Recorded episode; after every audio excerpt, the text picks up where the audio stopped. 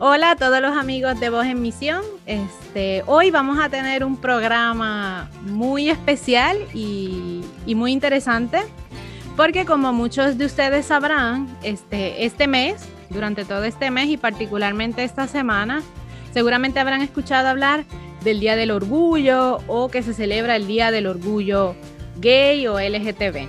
Y hoy, para hablarnos de este tema, tenemos a un amigo a un amigo muy querido, Enrique, que nos va, nos va a ayudar un poco a, comprender o, o, sí, o hablar de, este tema. ¿Qué tal, Quique? ¿Cómo estás? Bien, gracias, gracias por la invitación.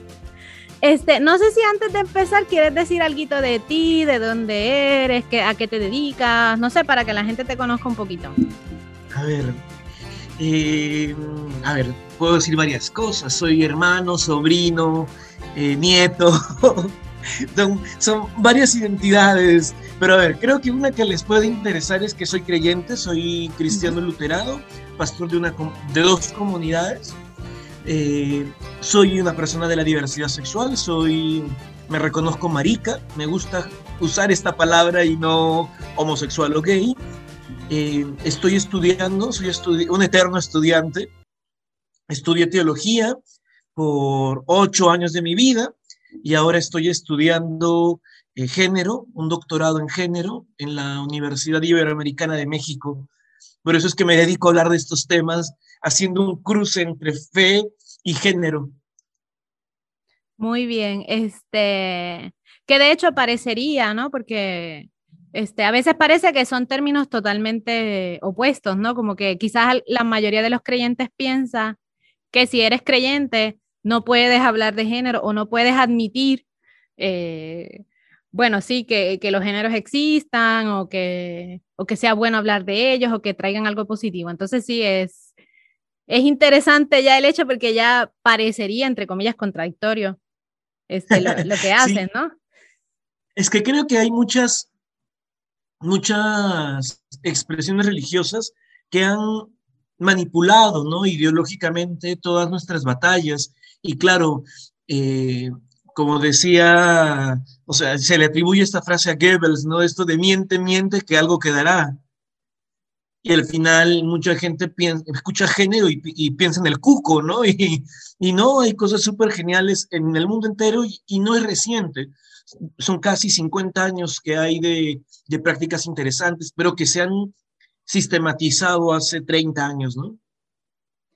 Este, sí, ¿no? Este, yo quería ver eh, si, nos ayudas a, encontrar la conexión entre, por ejemplo, ya que entraste por, por el tema del género, este, entre el tema del género y los derechos humanos, ¿no? Este, eh, sí, porque es importante, porque es importante eh, la equidad o el derecho de todo ser viviente a, no sé cómo explicarlo, a ver, tú me ayudarás a, a poder describirse a sí mismo, ¿no? A poder este, darse una identidad, ¿no? Este, ¿Qué tiene que ver eso con los derechos humanos? ¿Qué, qué pinta? ¿Qué, qué, ¿Cómo es? ¿Cómo es? A ver.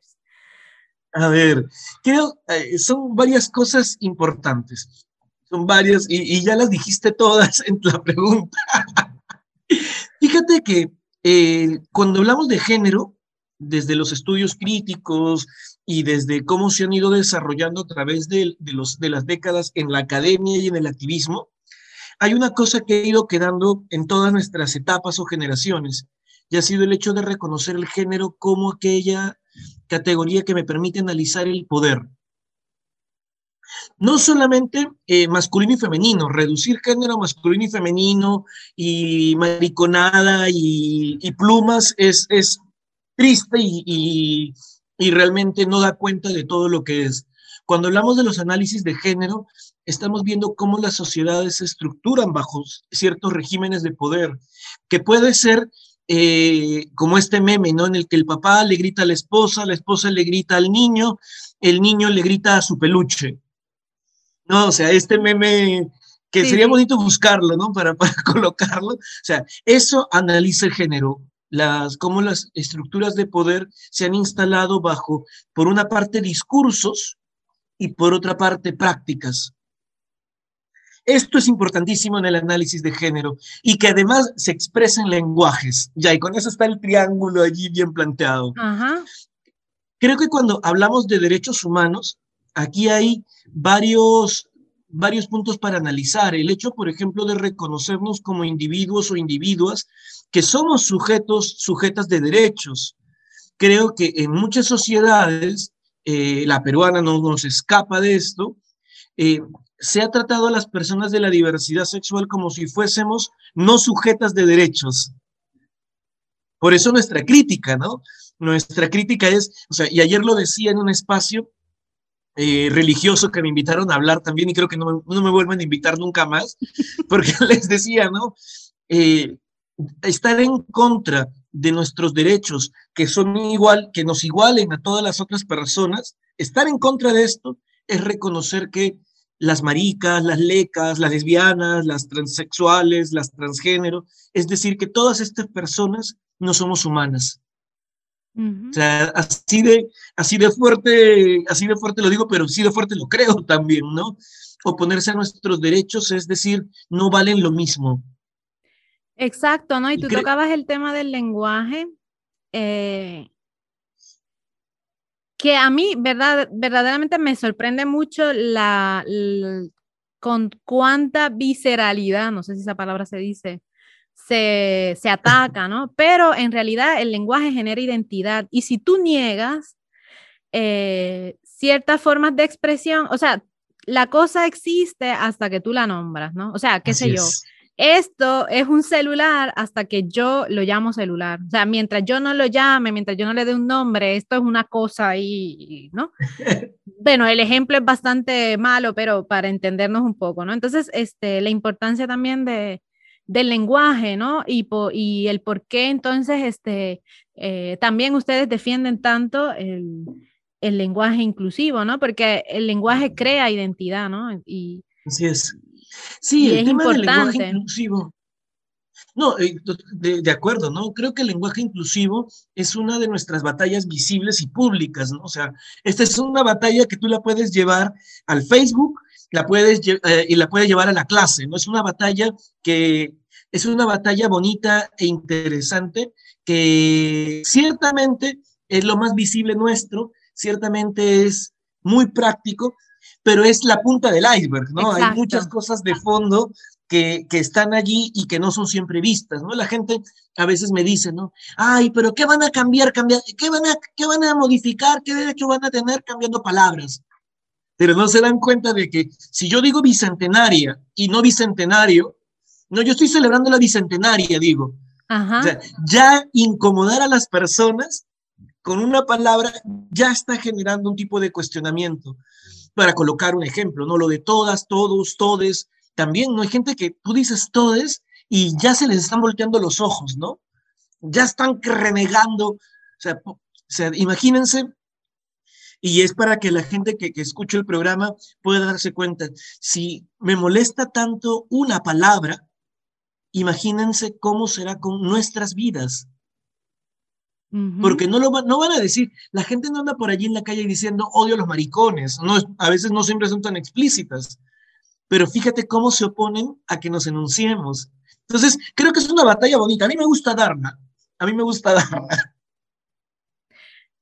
Este, no, me, me dejaste pensando, ¿no? Porque es verdad, ¿no? Este, y a veces no nos damos cuenta, ¿no? Porque es lo que tú dices, no, ah, yo no soy homofóbico, que ellos hagan lo que quieran, pero escucho la palabra todes y me sale una furia incontenible, entonces es como, como también podría, podríamos detenernos a pensar y hacernos un examen de conciencia, ¿no? O sea, ¿y por qué me molesta tanto, no? O sea, ¿de verdad soy tan, tan abierto como pienso o como creo ser? ¿O, hay algo más que tengo que, que trabajar o que desconozco y que necesito conocer mejor, ¿no? Entonces, este, sí, pues me parece muy interesante, ¿no? Este, por eso tocaba ese tema, ¿no? Ya que lo habías mencionado.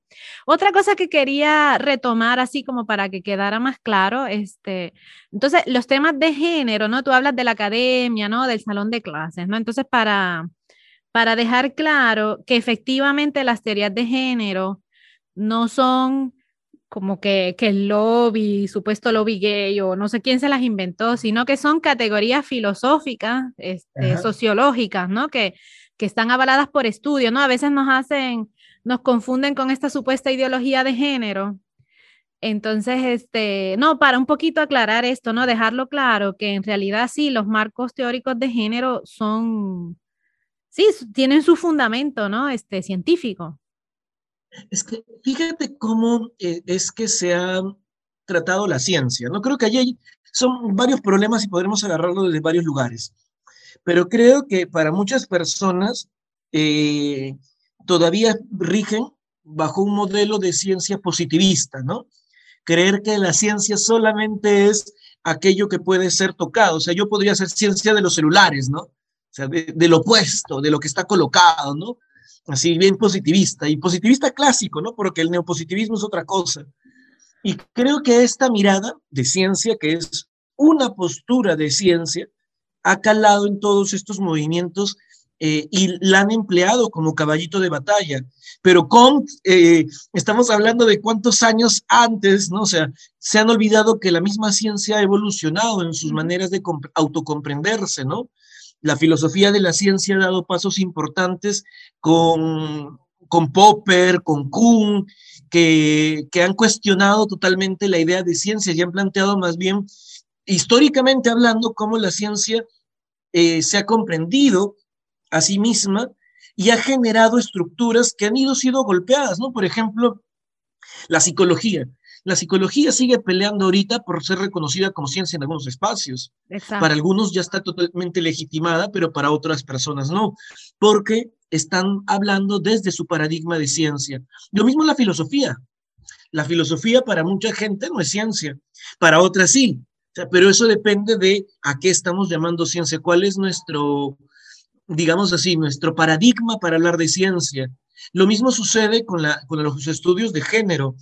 O sea, los estudios de género no tienen 10 años. O sea, los estudios de género ya tienen, o sea, si contamos los estudios gays y lésbicos que forman parte de toda esta corriente, estamos hablando ya de más de 40 años de conocimiento que se han ido transmitiendo en facultades, eh, en muchas partes del mundo. Creo que Latinoamérica es de las últimas. Argentina tiene, México tiene, pero creo que eh, Francia, España, Barcelona de manera particular, Estados Unidos, tienen una serie enorme de, de academia que está, académicos, académicas que están trabajando el tema de género. Y claro, sí, es filosofía, es filosofía, o sea, cuando dices, y creo que ahí hay otra cosa, ¿no? La gente se olvida que nuestras palabras también tienen componente filosófico, ¿no? Cuando decimos persona, es una palabra filosófica, ¿no? Y que, y que ha sido colocada en el espacio más público y todo el mundo la dice, pero tiene una fuerte carga y creo que necesitamos como hacer lo que dice Foucault, hacer arqueología de estas palabras, ¿no? Pero sí, el, el género implica eh, en estos momentos, al menos desde la corriente también en la que estoy siendo formado, ¿no? Porque hay varias corrientes, pero en la que al menos estoy yendo, siendo yo formado tiene que ver con la multidisciplinariedad. Esto significa que yo no solamente estoy estudiando filosofía en el doctorado, sino también antropología, sociología, educación, ciencias políticas, porque nos damos cuenta que es una manera de analizar la realidad. Muy bien, entonces, este, exacto, ¿no? E, estas categorías o, estas formas de, de, todas maneras, interpretar la realidad, ¿no? Eh, eh, se ven desde muchos puntos de vista, entonces no es algo que exacto que surgió ayer o que quizás en estos últimos años se ha hecho más visible, pero en realidad tiene muchas décadas ya, ¿no? De, reflexión, de estudio, ¿no? Y este, entrando ya directamente a lo que es el Día del Orgullo, si tú nos cuentas un poco, este, eh, ¿qué se conmemora? O sea, ¿por qué nació esa fecha? Por qué se conmemora y por qué, y por qué sería importante recordarla, ¿no? O conmemorarla. Sí, la, el orgullo no nace en Latinoamérica. Exacto. El orgullo, el orgullo nace en Estados Unidos. En y es importante reconocer que nuestras, o sea, por eso el tema de derechos era tu, tu entrada fue genial, ¿no? Porque en muchos lugares venderle a, alcohol incluso a personas de la diversidad sexual, en ese momento solamente se les llamaba travestis, porque querían vestirse como querían, y, eso rompió un poco el canon, ¿no? Eh, en muchos, en muchos bares, especialmente en, en, en, todo Estados Unidos, y creo que todavía existen lugares donde todavía no es ilegal ciertamente, pero, pero sí, sí es complicado en algunos espacios, ¿no? Eh, en, los bares de Nueva York, por ejemplo, no, era legal venderle a una persona travestida el alcohol. Entonces, ¿Cómo hacían todas estas personas que existían, que, estaban trabajando muchas veces haciendo trabajo sexual porque no tenían otra oportunidad para poder tener dinero? ¿Qué cosa es lo que hacían? Vivían de manera ilegal en muchos de estos bares donde eh, habían redadas constantemente, ¿no? Porque, claro, se se acusaba o se maltrataba a quienes eran femeninos o a quienes tenían una actitud femenina.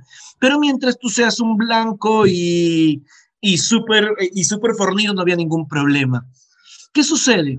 Que estas redadas empezaron a hacerse cada vez más seguidas y, y, fueron cada vez más violentas. La del 28 de junio del 69 fue importantísima, porque esa vez las compañeras travestis dijeron ya no más y empezaron una serie de disturbios que duraron varios días eh, en, ese, en ese barrio neoyorquino, ¿no? Y, Stonewall era el, el, el pub, el, el, antro, la disco, bueno, más que disco era el antro, ¿no? Donde, donde ¿cómo se llama? Iniciaron, iniciaron esas revueltas. Por eso al año siguiente se volvió a convocar a la gente para que hagan piquetes y que puedan empezar a movilizarse. Y es así como surgen las marchas del orgullo. Y de hecho, eh, insisto, la iniciaron travestis, que ahora les llamamos trans porque las reconocemos, se reconocen ellas mismas así también, pero eh, fueron travestis y fueron afrodescendientes. De hecho, Marsha P. Johnson es eh, de las mujeres más importantes en, esta, en, esta, en este recorrido, ¿no? en estas revueltas que, que hubo en Stonewall. Y no sé, a veces yo escucho, ¿no? O veo en las redes, ¿no? Algunas personas que dicen, ah, pero ¿por qué es necesario un día del orgullo gay? Entonces vamos a hacer un día del orgullo hetero. Eh, ¿Por qué? Entonces, este, ¿por qué es, o sea, ¿por qué no hace falta un día del orgullo hetero? No, vamos a ponerlo así. O sea, quisiera primero decir por qué sí un día del orgullo, del orgullo de la diversidad. Creo que, como dije hace un momento, hemos estado invisibles por muchas décadas. Eh, hemos estado, pero invisibles, invisibles no en el, no, en el barrio, eh, porque seguro que en todos los barrios hay maricones y mariconas que están allí, o sea, eh, las de la peluquería, la, o sea, en todos los barrios existimos de diferentes maneras pero hemos estado invisibles para el Estado y hemos estado invisibles para las instituciones.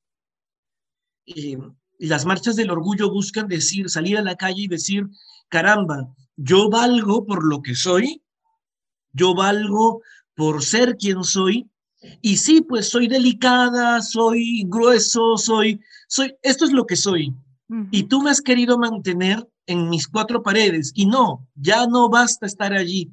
Si quiero tener derechos, los mismos derechos que todas las personas, es importante que reconozcan que estamos en el espacio público. Y por eso marchamos, por eso es el Día del Orgullo. Y es del orgullo de la diversidad, ¿no? Porque no solamente es el orgullo gay, no solamente hay identidades gays, eh, hay identidades lésbicas, hay identidades bisexuales, hay identidades trans que son travestis, transgénero, transexual, o sea, eh, hay una diversidad allí que no es nombrada. Por eso celebramos el orgullo.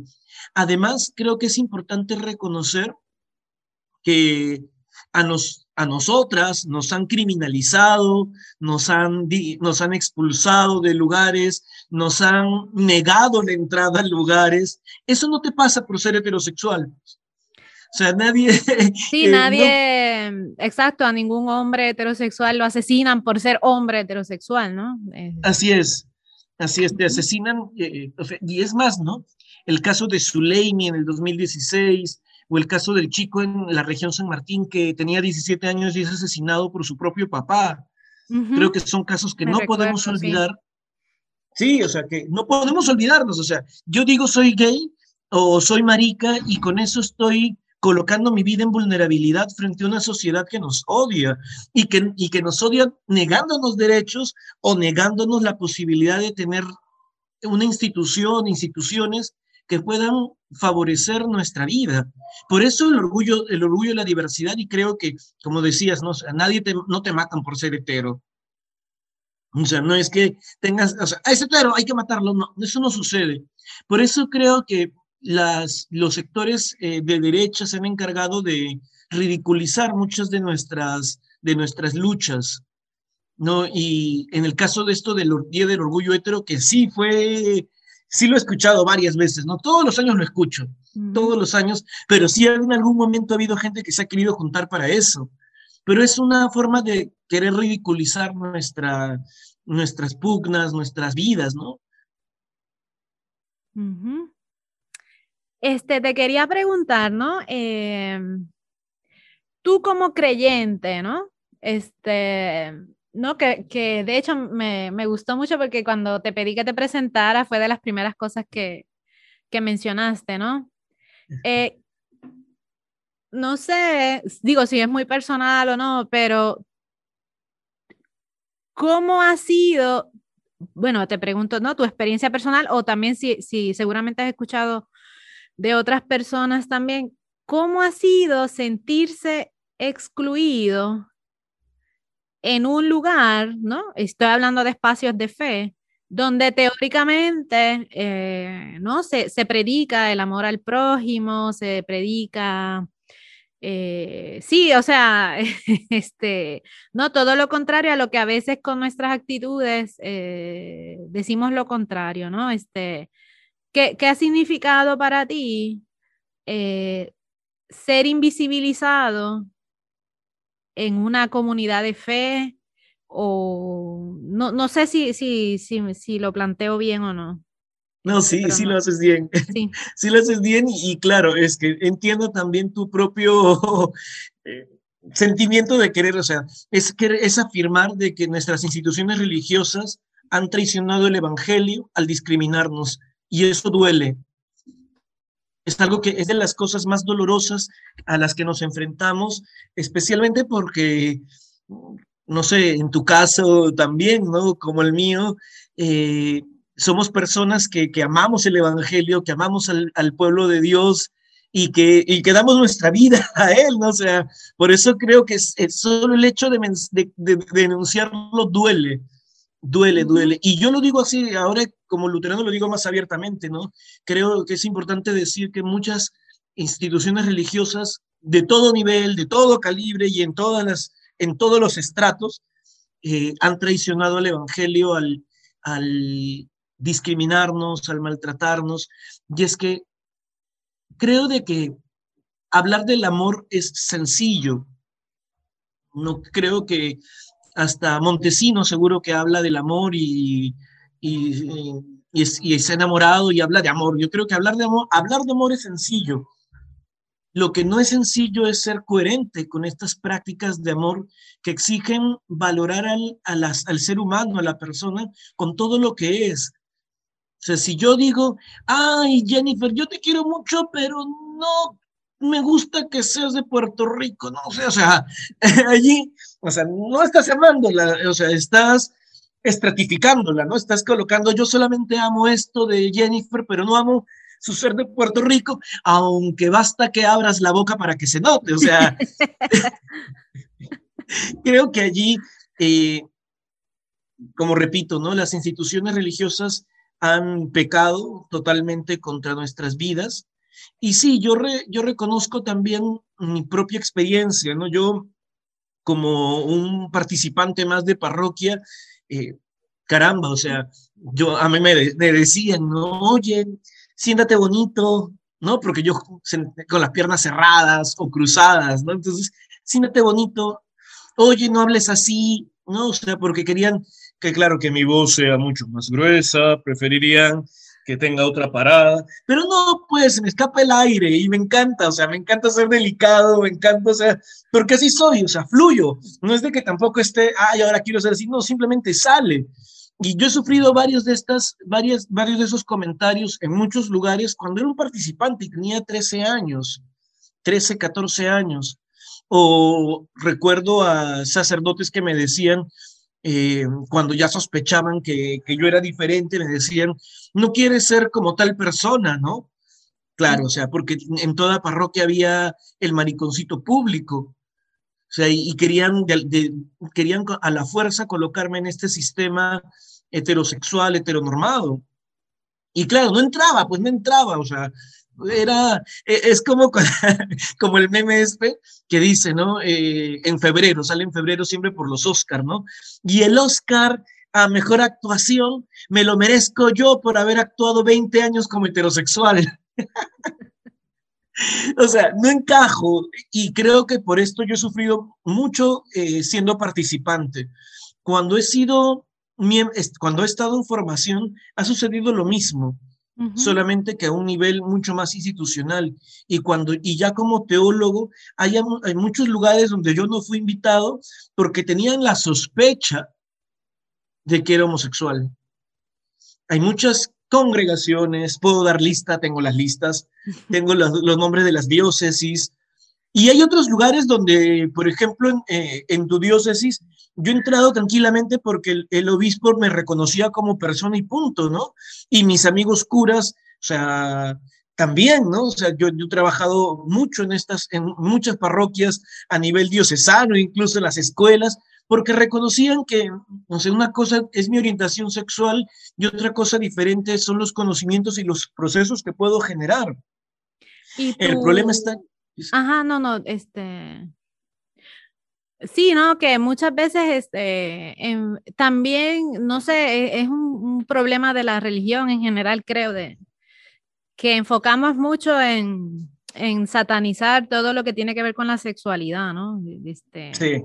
Y, y, bueno, eso no, eso no será por lo único que se nos va a juzgar y ni siquiera creo que sea lo fundamental porque los evangelios, pues Jesús no, sí, no es que, no es que le da mucha bola a esa, a esa parte, ¿no? Y, y otra cosa que, que yo también eh, pienso, ¿no? Y me imagino que tú, bueno, yo, yo lo pienso desde mi parte, ¿no? Pero me imagino que, que vivirlo en carne propia debe ser mucho más terrible.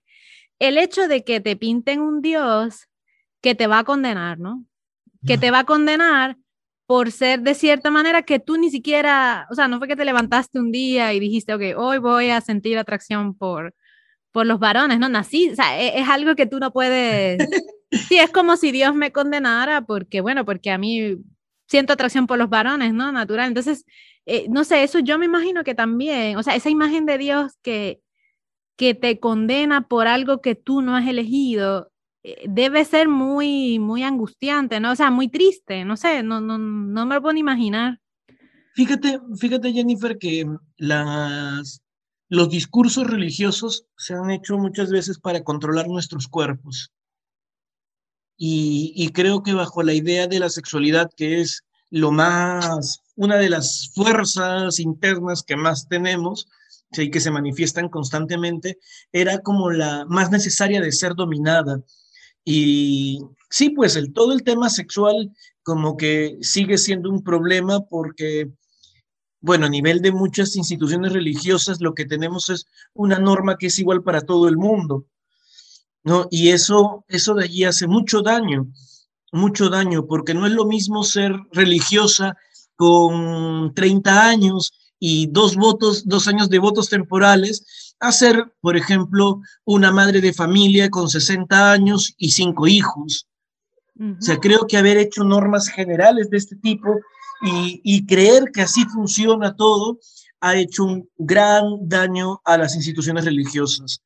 Y lamentablemente sus lecturas que hacen de la Biblia es para seguir sosteniendo ese tipo de discursos Por eso creo que desde nuestra trinchera lo que hacemos es releer la Biblia, releer las instituciones, crear nuevas instituciones, porque no, no, entramos, no encajamos. Y sí, es, esto es terrible. Yo recuerdo que cuando me, y lo digo siempre, ¿no? O sea, cuando me he confesado, eh, me decían literalmente esto de, mira que Dios te mira, mira y no sabes cuánto, mira que vas a morir y no sabes cuándo.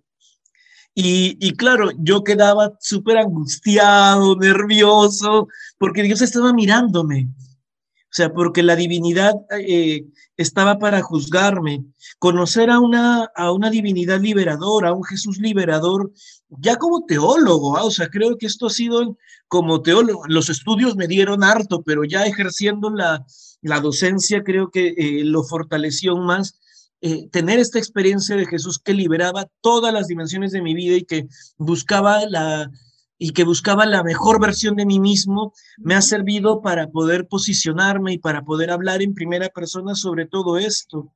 Hay un teólogo al cual yo quiero mucho que, que dice, ¿no? Si no soy capaz de decir, afirmar mi sexualidad, que es algo tan sencillo, ¿cómo puedo pedir que la gente me crea cuando hablo del amor de Dios? Si no soy capaz de vivir esto en coherencia también. Y, puede ser que eh, dentro del catolicismo, eh, por ejemplo, sea más complicado, ¿no? Yo como luterano no tengo problemas en decir soy marica y, y por ejemplo, puedo casarme incluso por la iglesia, pero creo que en instituciones, en otro tipo de instituciones religiosas, creo que solamente permitir que, que, las personas puedan decir abiertamente su orientación sexual sin hablar de ejercicio ya es algo importantísimo, pero que están ahorita a años luz, ¿no? Sí, sí, hay alguno que otro sacerdote, ¿no? Pero de hecho, sí, este, queda trabajo por, por hacer, ¿no? En, en la iglesia, ¿no? Pienso en James Martin, ¿no? Que es un sacerdote jesuita, ¿no? Que también ha escrito libros otros, ¿no? Este, ah, ok, no, espera, me hicieron una seña acá. Este, no sé, ya, ya un poco respondiste la pregunta, ¿no? Ahora te pregunto al contrario, ¿no? ¿Qué ha significado para ti entonces encontrarte con este Jesús liberador que, que libera y que redime todas las dimensiones de tu vida? Eh, exacto, sí, eso, no, ya un poco lo, lo has dicho. Pero si, si, si quieres ahí como que, no sé, enfatizar más, no sé si ahí aprovechamos y hablamos un poco de, de las comunidades de fe inclusivas, ¿no? Lo que este, tú quieras. Yo... Aprovechamos de una vez y... No, yo, yo feliz. Tú pregúntame, yo respondo. Sí, ya, pero tienes que cortarme porque si no yo hablo, hablo y hablo y hablo. Si no dividimos en dos el episodio, no te preocupes. ah, genial, está bien. Fíjate que la, una de las cosas que ayudó en mi formación personal eh, académica fueron los estudios histórico-críticos, ¿no? O sea, yo descubrí, descubrir al Jesús histórico para mí fue, fue una cosa que, que, que, me ayudó enormemente. Pagola, por ejemplo, es de los autores más, o sea, digamos que ayudan a la divulgación, ¿no? O sea, y que lo hacen bastante bien. Pero leer a Meyer, leer a, leer a leer a toda esta gente que ha hecho historia dura, ¿no? A mí me, me abrió una serie de, de puertas de interpretación que terminaron por derrumbar muchas de las, de, los, de las ideas que yo también tuve sobre Jesús, ¿no? Que van desde cosas súper sencillas, eh, como si nació o no nació en Belén, hasta cosas súper profundas como por qué murió. O sea, creo que el, el, reconocer a Jesús como eh, y hace poco lo decía, ¿no? Como humanamente divino. O sea, eh, juego un poco con lo de hombre Dios, ¿no? humanamente divino. Eh, es como ahorita lo que me está ayudando a, a presentar a Jesús en, mis prédicas, en, en, mi trabajo pastoral.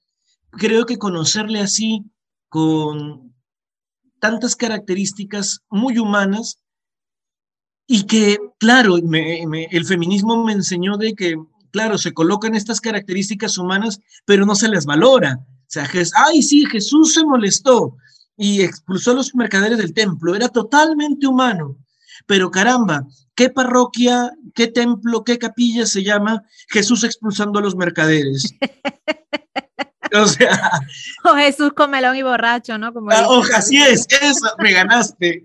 O sea, Jesús que comelón y borracho, igualito, ¿no? O sea, que, o sea, sí, Jesús era muy humano, pero no, nuestras capillas siguen llamándose Señor de la Misericordia, el bendito del Padre, o sea, ¿y, y dónde queda todo esto, estos discursos que, que son humanos y que dicen que son buenos, pero no se los presenta? Por eso yo sigo creyendo que, que Runner lo dijo hace más de 50 años, ¿no? De que seguimos siendo, de que muchas veces el cristianismo sigue siendo monofisista, ¿no? se sigue quedando con la naturaleza divina de Jesús y se olvida de su humana divinidad.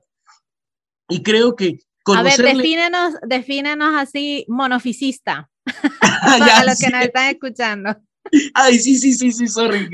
A ver, eh, el monofisismo es una corriente teológica que descubre, reconoce en Jesús de Nazaret una sola naturaleza. ¿no? Principalmente es la divina. ¿no? En las prácticas es la divina, o sea, un ejemplo muy concreto, ¿no? Hay Jesús, eh, no hay que hablar tanto del Jesús histórico, ya, esa frasecita tan inocente es monofisista, porque está negando su historicidad, o sea, está negando que es hombre y Dios al mismo tiempo. Entonces, creo que eso es monofisismo. Entonces, yo creo que hay mucho de eso en las, en las parroquias, en las diócesis, en las congregaciones religiosas, nos olvidamos de este Jesús que, que amó con pasión. A mí eso es una de las cosas que más me enamora de Jesús hasta ahora, el verlo tan apasionado y, y ver también cómo esa pasión tiene consecuencias.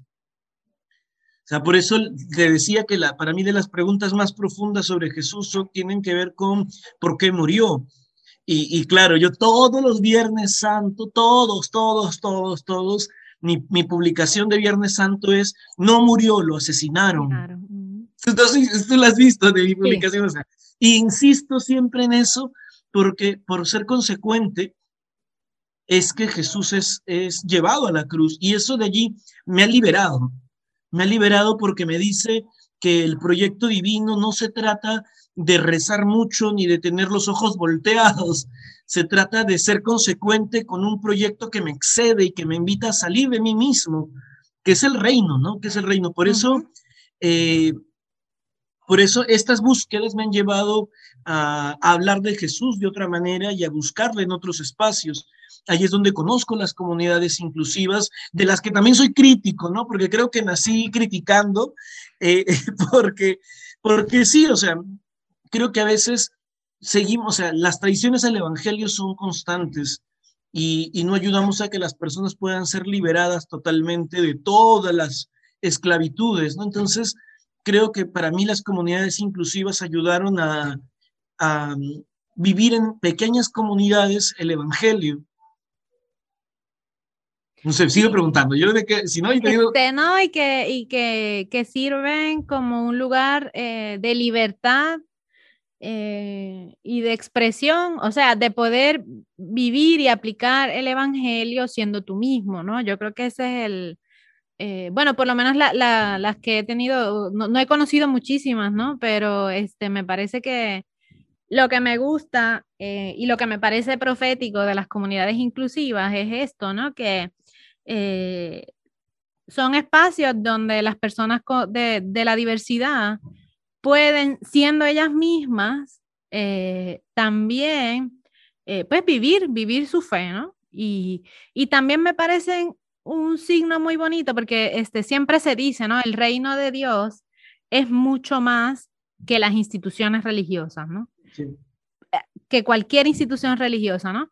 Y no sé, me parece que estas comunidades son un signo de eso, ¿no? Como que el reino se expande y llega a todos más allá de las limitaciones que incluso las mismas instituciones religiosas le puedan poner, ¿no? Entonces, este, no sé, por eso a mí me, sí, me habla mucho de, de esto, ¿no? De, de, un reino que sí, que no se limita a, a ninguna institución y que sigue esparciendo su, su semilla, ¿no? Entonces, este, Sí, y creo que en torno, en torno justo al nombre del programa y en torno al trabajo que realizan ustedes, es bueno siempre decir, ¿no? Que la misión es de Dios, Exacto. Y que estamos sirviendo a la misión, eh, a la misión de Dios, que es amar completamente la humanidad, que ésta regrese, que la creación entera regrese y que sea realmente plena. Creo que no, esto no puede hacerse negando nuestras vidas. Por eso es que hemos buscado muchas veces alternativas a, estas estructuras religiosas y nos hemos ido. Y, nos, y seguro que nos seguiremos yendo. Y habrá gente que se quedará, por supuesto, pero algunas personas decimos, ya no podemos más. Y por eso han surgido muchas de estas. Desde la primera comunidad es del, eh, del 69. Sí, ¿no? En Estados Unidos me parece la comunidad metropolitana, ¿no?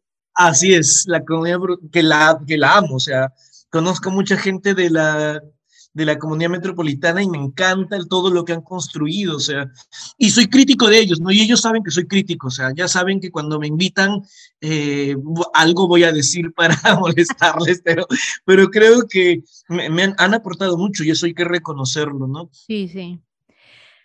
Para ir ya cerrando. ¿Tan pronto? ah, no, pero aquí nos vamos a tardar un poquito. Este, de todas maneras, un cierre amplio. Este, no sé tú qué nos podrías decir a nosotros, a todos los que estamos escuchando, este, a los que se quedaron hasta el final.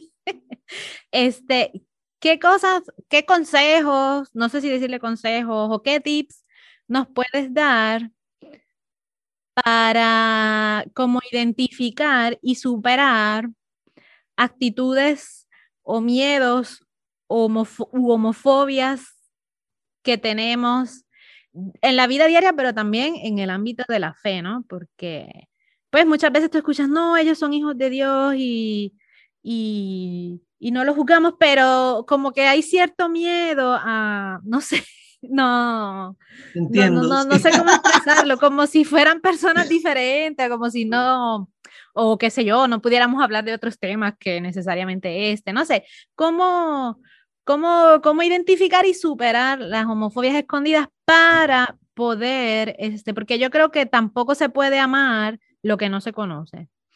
Tampoco se puede acoger en profundidad lo que no se conoce. Entonces, para las personas que quizás no tienen una experiencia cercana, directa, ¿no?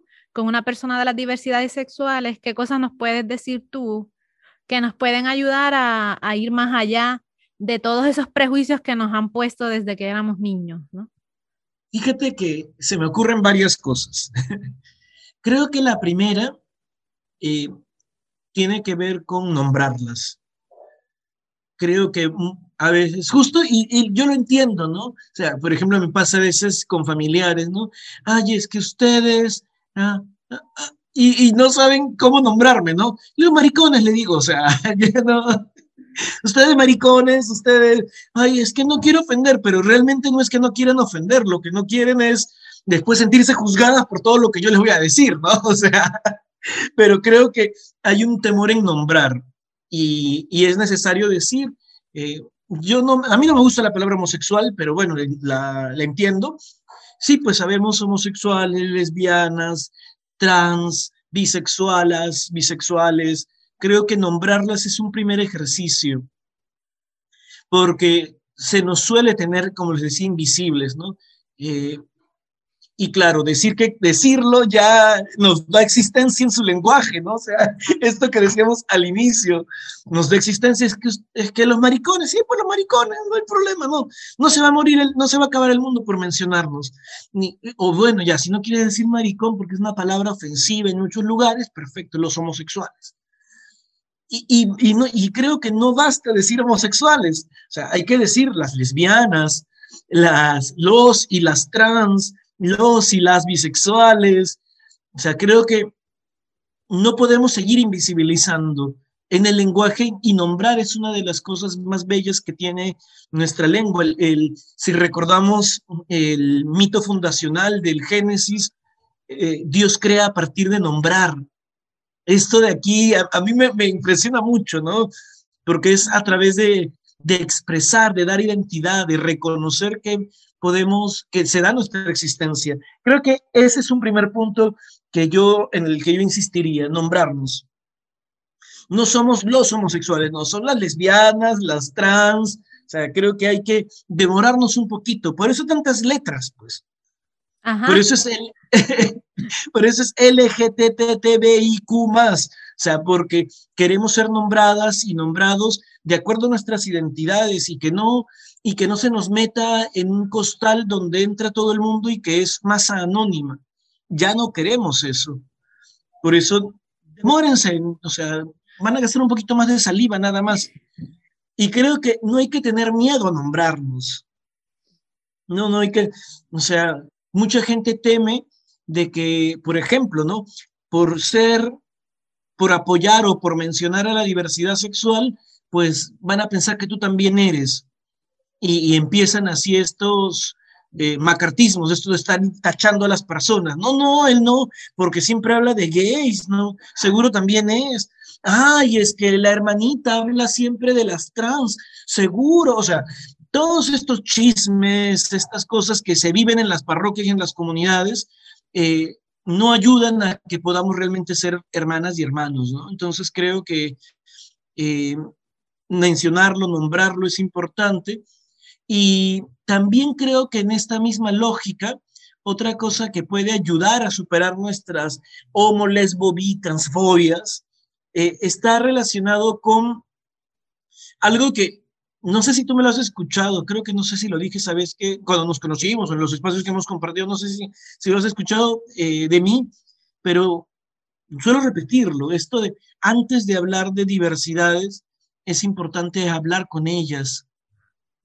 Y creo que eh, todas las personas de la diversidad sexual, las más aparentes, las más plumíferas, que a mí me encantaría ser más plumífero y no me sale, eh, las más plumíferas, las más tomboy, todas las identidades, todas, todas, todas, todas, tienen algo que decir sobre sus propias vidas. Por eso creo que para quienes hacemos misión, más que anunciar una palabra que, que, compartimos en comunidad, creo que es importantísimo descubrir cómo esta palabra ya habita en los corazones de las personas a partir de sus búsquedas de justicia y en lucha de, eh, contra toda forma de discriminación. Por eso creo que una cosa que ayuda a superar estas homo, lesbo, bi, transfobias está relacionado con escuchar estas historias y, y, tomarlas en serio, ¿no? Porque no es de que, ay, sí, es que Ay, no se iba a poner varios ejemplos crueles, mejor no. No quiero ser tan cruel con él, con la gente que ha llegado hasta el último, ¿no? Más bien hay que tratarla con cariño por haber, haber soportado tanto. Creo que eh, no se, se trata de escucharles, no para juzgar, porque pasa, ¿no? Eh, ay, sí, mi novio me engañó, pero hijito, ya no debería salir con hombres. No friegues, pues estás repitiendo el mismo sistema, no se trata de escuchar y simplemente escuchar y callarnos, ¿no? Porque como te digo, hay muchas historias que son muy dolorosas eh, y hay historias que son muy, muy placenteras también y creo que hay que darles cabida. Entonces, por una parte, nombrarles, eh, darnos el tiempo de nombrar sin miedo y de, y de expresar las identidades está en un lado y en el otro lado es aprender a escucharles, escuchar todas estas diversidades porque también sus vidas pueden ser buena noticia para nosotros y nosotras que estamos en las iglesias. Y eso no podemos dejarlo de lado. Siempre, por ejemplo, ¿no? En, te acordarás que en los estudios teológicos se habla de, de, logos espermáticos, ¿no? De, de, esta presencia de Dios en las culturas que no han conocido, que no han sido cristianas. Ya pues, esta idea teológica tan interesante o sea, e, es aplicada con la ley del embudo, ¿no? Solamente para lo que me conviene, pasa. Pero creo que también hay que pensarlo en clave de misión, especialmente en estas periferias sexuales, en estas periferias existenciales, que estamos también, también en el margen, que también sufrimos mucho porque nuestras familias nos botan de casa, porque nuestras iglesias se burlan de nosotros, porque, porque, por ejemplo, las compañeras lesbianas son violadas para corregir su, lesbianismo, porque yo no puedo ser femenino porque ya me están golpeando, me están gritando. El otro día en el, en el centro de Lima me han gritado y, y, eso que no me veía, no me sentí tan, tan marica, pues estaba súper decente, pero me han estado molestando en la calle y decía, nunca me había pasado así a las dos de la tarde, en la noche sí, pero decir, reconocer toda esta vulnerabilidad de nuestros cuerpos, de nuestras vidas, nos va a sensibilizar, porque creo, y no, no, no creo ser duro al decir esto, por eso quiero insistir en el creo, que para las iglesias nuestras vidas no valen lo suficiente.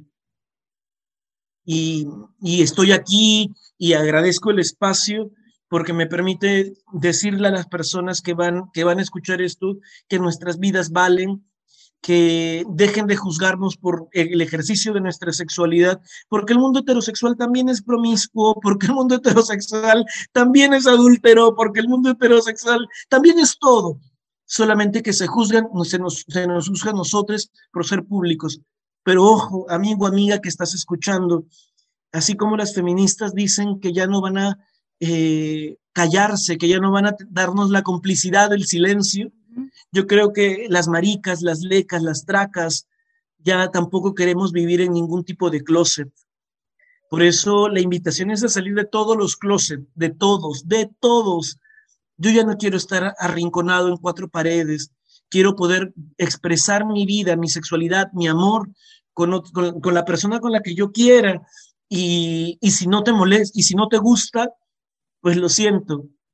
No tengo por qué someterme a tus gustos, a tu manera de interpretar el mundo, porque valgo tanto como, como tú, porque valgo tanto como todo el mundo.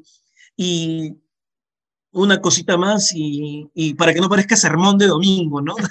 que me, sale el pastor así, eh, una cosita más y, y, sigo y seguimos conversando, lo que tú me digas, ¿no? Creo que es importante para quienes somos diversos y diversas sexogenéricamente recordarnos que nada puede quitarnos nuestra filiación divina. Nada, nada ni nadie. Me quitaste las palabras de la boca, sí. Que ante todo todos somos hijos, hijes, hijas de Dios, de la divinidad, ¿no? Como Así es.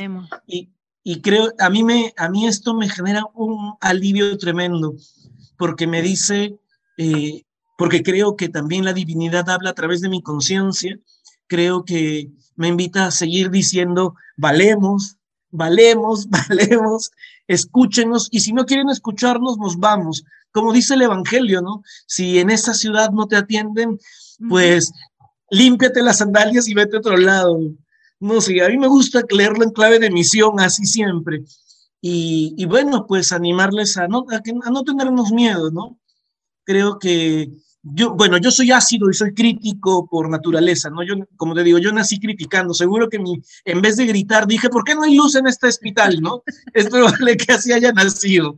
Eh, pero, pero también lo leo desde el amor y creo que eh, este es un ejercicio que lo hago con, también con el, el dolor y sufrimiento de todo lo que he vivido y de lo que no quiero para las siguientes generaciones pero es desde el amor, o sea, y si tú me dices cállate, me voy a callar. Pero, y voy a tratar de decirlo de otra manera, pero, pero creo que no podemos hacer del amor solamente algo romantizado. El amor también golpea nuestros prejuicios y creo que es un llamado que estoy viviendo de manera particular. Me callo, me callo, me callo, porque si no... Bien, Quique, de verdad mil gracias eh, por, por, estar con nosotros este, en este episodio. Ojalá y no sea la única vez que estés con nosotros. De hecho, eh, conversando contigo se me han ocurrido algunas ideas, ¿no? Para, para siguientes episodios, ¿no? Conversar con un poquito más calma, ¿no? Este, y nada, gracias a los amigos que se han quedado hasta el final de, de esta entrevista. Y nada, nos vemos en el siguiente episodio de Voz en Misión. Muchas gracias.